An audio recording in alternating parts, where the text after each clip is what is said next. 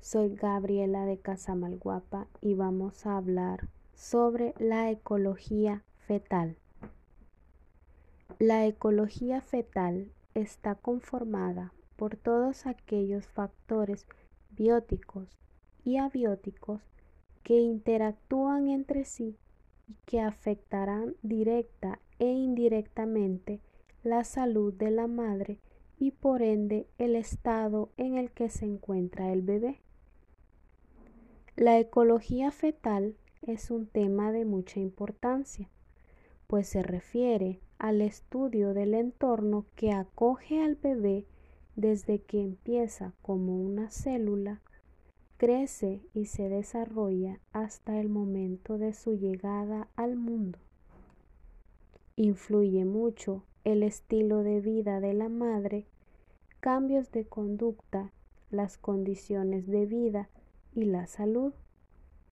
Esto tiene mucho que ver con la expectativa de vida, deficiencias, discapacidad, morbilidad y mortalidad. La ecología prenatal está conformada por cuatro ambientes microambiente, macroambiente, patroambiente y macroambiente.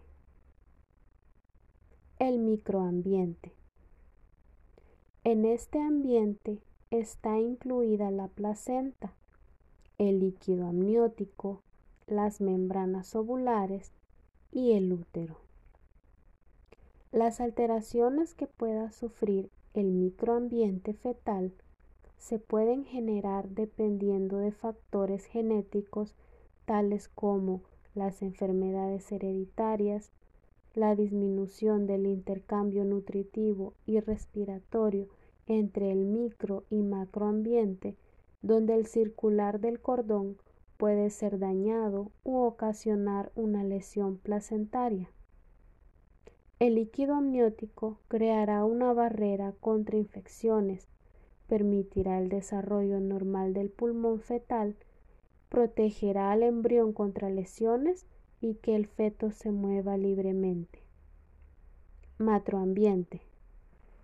Este ambiente tiene que ver directamente con la madre, pues tomará en cuenta la edad, la estatura, la complexión, es decir, si tiene obesidad o desnutrición la paridad, embarazos múltiples. Además de esto, tomará en cuenta los factores socioeconómicos, tales como la nutrición, la vivienda, la educación, la situación social y los problemas familiares. Además, hábitos y factores emocionales influenciarán en este ambiente fetal. Patroambiente se refiere al entorno y contexto donde se desarrolla el hombre, en el que se encuentran factores externos que podrían generar una deficiencia o discapacidad en el bebé que está por nacer. Estos factores son la edad. Una edad superior a los 40 años tiene riesgo de tener hijos con problemas de salud, tales como síndrome Down, autismo o esquizofrenia. Con el paso de los años, el esperma es más frágil, el ADN empieza a romperse y la información que llevan los cromosomas se altera y por ende genera desórdenes genéticos. Las condiciones laborales. Trabajos vinculados con la agricultura, pesca, artesanías, donde se está expuesto a químicos. Agresiones físicas. Las radiaciones afectan la calidad del esperma. Ciertos medicamentos disminuyen la capacidad de movimiento de los espermatozoides. Los hábitos de consumo del alcohol, tabaco y drogas afectan de forma negativa el material genético y la fertilidad del hombre. Macroambiente. Los diferentes factores externos podrán tener influencia en el feto, determinando múltiples perturbaciones de los procesos de gestación, llegando a impactar incluso al ambiente general del feto. Este ambiente está constituido por el entorno ambiental como el ruido en las calles, la contaminación, la altitud o el medio urbano donde se encuentra la madre.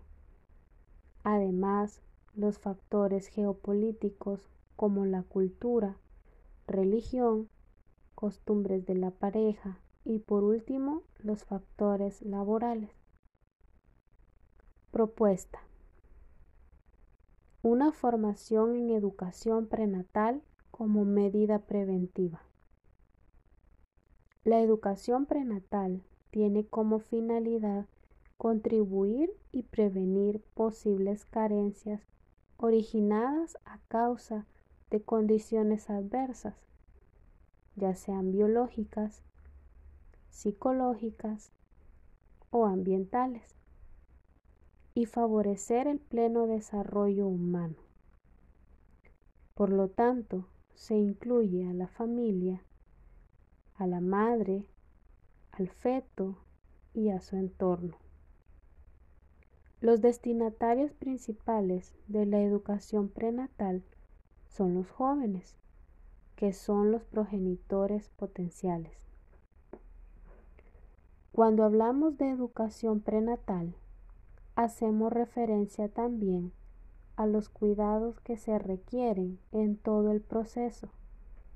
Salud, seguridad, alimentación, sueño, higiene, afectividad y estimulación, que deben iniciarse antes de la concepción y continuar más allá del nacimiento. Se debe considerar la atención educativa y apoyo a los padres y futuros progenitores para ayudarles a comprender sus propias necesidades sociales, emocionales, psicológicas y físicas durante el embarazo, el parto y la paternidad. La educación prenatal empieza con la formación e información previa a la planificación del embarazo, que debe darse a conocer también desde el sistema educativo e incluirse en los programas académicos.